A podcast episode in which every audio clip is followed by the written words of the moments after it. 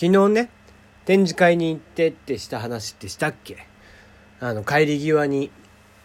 すごい女の子の圧が強くてね。で、もう、なんかちょっと喋ってても、本当この人怒ってんのかなっていうぐらい圧が強い子がいたんですよ。すごい。うん、若い女の子だったんだけどね。ちょっとびっくりしましたけどね。あ、今時、なんかこんな高圧的な感じで喋る子いるんだと思って。まあ疲れてたのかもしれないですけどね。夕方帰る間際だったんで。で、そんな中、まあ今日会社に行ったらですね、まあ早速もう、そのメールが来ているわけですよ。ね。まあお礼メールって言える内容だったかな。お礼メールっていうよりもね、もはやなんかこう、いきなりこう、アポイント切ってくださいみたいな。もう、日にち決めてくださいみたいなね、感じで。しかももうテンプレ丸出しのメールを送ってきやがって。こいつダメだなと思ってね 思わずあの、ワードのね、高越モードって言って、原稿編集とか、ね、あの、編集者さんたちが使うモードがあってさ、あと訂正したり、契約書なんかをこう、修正をしたりとかするときにも赤文字入れたりとかするんでね、高越モードっていうので。で、最終的に遂行して、えっ、と、それは問題ないかチェックした上で、えー、GO を出すっていう機能がついてるんだけど、それ高越っていうね、えー、本なんかでもよくある高越と同じなんですけども、高越モードっていうのがあるんですが、思わずね、それで高越モードで赤を入れ直して、そのまま返信してやろうかなと思いましたけどね。ワードを立ち上げるまでしましたけど、まあまあ大人なので我慢しましたよ。はい。えー、テリーの読まれますぎる部屋テリーでございます。いかがお過ごしでしょうか？鹿児島に帰ってる間にこうね、ハウスダストが出るようになってしまいまして、で、おかげでおかげでもう完全にこれ、花粉症が出始めちゃいましたね。うん。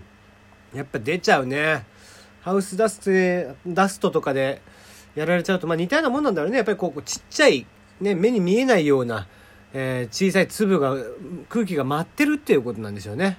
うん、だから今日なんかも風も強いし、まあ、幸いね、寒かったんで、さほどででしたけど、これがあったかくなってきたらもうマジやばいんだろうね。うん、なのでちょっと早めに病院には行きたいなと思っておりますけどもね。はい。そういえばさっきですね、おはようございます。日本の皆様っていうのをやっている、保坂くんっていう男の子がいるんですけども、まあちょっとね、面識は僕ないはずなんですけどもね、なんかね、彼が僕のことをこう、クソ親父、クソ親父って言っててですね。なんか風評被害ですよね。うん、やたらと俺のことをクソ親父、クソ親父って言ってて。まあまあ。うん、まあ若い子が言うことですから何かと勘違いしたのかなうん、勘違いしたんでしょうね。僕と誰かを。きっとね。うん。まああんまりでも人の悪口を言うのは良くないよ。ね。えー、まあまあ、えー、いいんじゃないでしょうか。若さゆえということでね。あの、人を間違えることはよくありますよ。ね。えー、まあぜひね、頑張ってください。公式じゃないっていうことでね。公式トーカーから、えー、頑張ってくださいと、一言だけちょっとお伝えしておこうかなと思ってますね。うん。まあでもなんか、ラジオトークノンベーブの話で、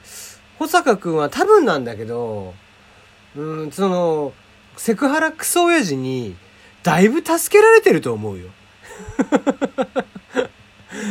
だって言うて、そんなに広がる話じゃなかったはずなんだよ。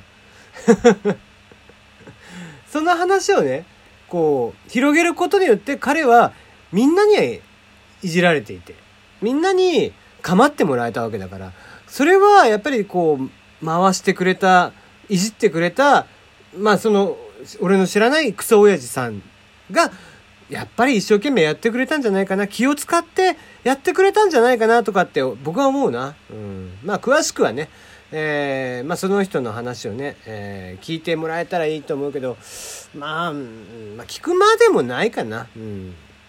なんか不快に思いますんでね、えー、聞かないでいただければいいかなと思いますよ。はい、えー、ということで、あ、そうそう、えー、ラジオトークのね、えー、この配信を聞いて感想などお待ちしてますよ。たまにはメールちゃんと言っておきましょうか。えー、メールフォームの方がですね、ツイこちらのツイッターに上げることもありますし、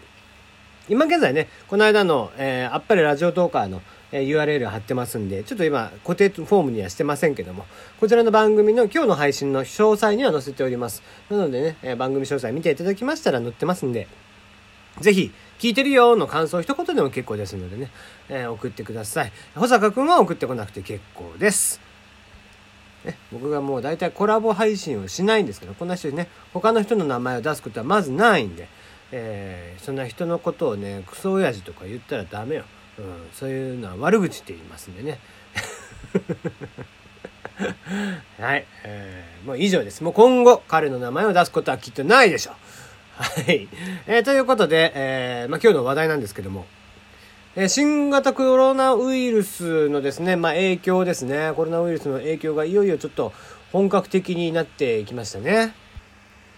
今現在ね、やっぱり中国の方がだいぶ止まっている状況、まあ、経済自体が止まっている状況ですので、これはこう世界的に見てもかなりの影響があるわけです。例えば iPhone なんかも、えー中国で一部分作っていたりだとかもしていました。えーそんな中、えー今回、任天堂ですね、えー新型コロナウイルスにより任天堂スイッチ、こちらのですね、生産及び出荷、えー集まる動物の森もそうなんですけども、この2つがですね、ちょっと出荷に影響が出てきています。えー集まる動物の森に関しては2月のの8日土曜日発売だったんですけども、残念ながらこちらは、えー販売ができないということで、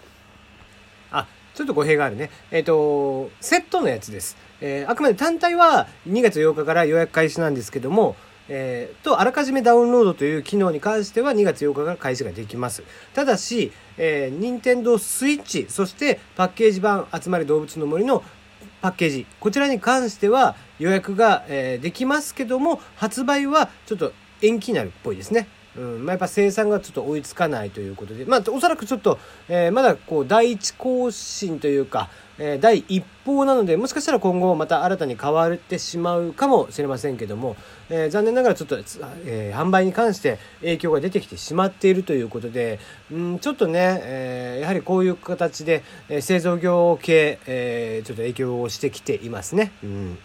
まあ、逆に中国の方では、えーネット系のバイドゥであったりだとか、えーテンセントあたりが売り上げが伸ばしていると。まあ、要は家にいて、えー楽しんでくださいと。要はやっぱりコロナウイルス、とにかく外に出て人と接触する、濃厚接触をすることによって感染をしていく。そういうのがありますんで、まあ、健常者の方、えーもしくは今現在健康である方っていうのは、基本的には家を出ない。で、えーおとなしく家にいてくださいっていう状況ですね。その状況が続いています。まあ、お仕事とかも会社関係も今止まっている状況。学校とかも止まっている状況ということなので、学校であればまだいいですけども、ちょっとお仕事が止まるということは、製造業系が止まってしまうと全世界的にもやっぱり経済に影響が出てしまうということで、うん、いよいよちょっとこういうふうに目に見える形で影響をしだしてたかなと。えー昨日ぐらいまではねなんとかその株価だけちょっと乱高下している状況でしたけどもこれがいよいよまあ現実問題として目に見えてきたということでね、まあ、すでにこう観光業なんかでは日本に対しては、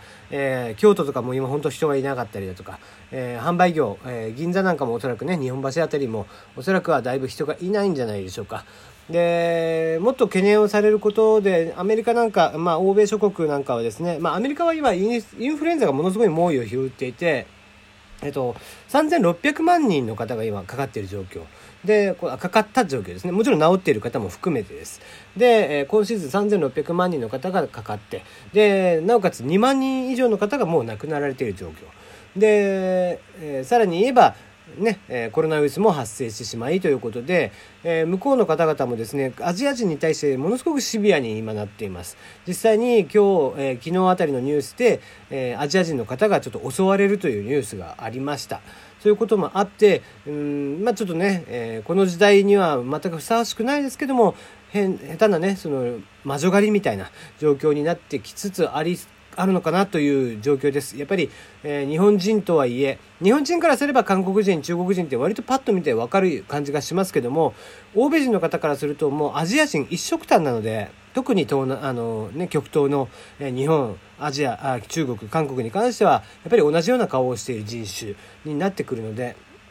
今今、えー例えば、えー欧米諸国にちょっと海外旅行をするとかっていうのは、うん、まあ少し、えー、引き換えた方がいいんじゃないかなとかっていうのを考えて、えー、しまいますね。うんまあ、ご自身の身を守るという意味で、えー、もちろんそんなことがないっていうのが大前提ではありますけども万が一やっぱり襲われたりとかしてってすると海外ですので、えー、もう助けようがなかったりとかしますんでねうんもう危険身の危険を守る術というのもなかなかなかったたりとかするので、えー、ぜひね海外旅行に行く、まあ、もちろん住んでる方もいらっしゃると思います、えー、ポッドキャストでね聞いてらっしゃる方とか海外に住んでいらっしゃるということもあると思います、ね、ぜひ気をつけてください。えー、コロナウイルスの影響っていうのがやっぱり出てきていますんでね、はいえー、この辺りは、え十分に気をつけて引き続きね、えー、まだまだちょっとコロナウイルスに関しては、え情報も錯綜していたりだとか、えいろんな新しい情報が出てきていますが最低限自分ができることマスクをつける手洗いうがいをするそしてアルコール消毒をするなどはね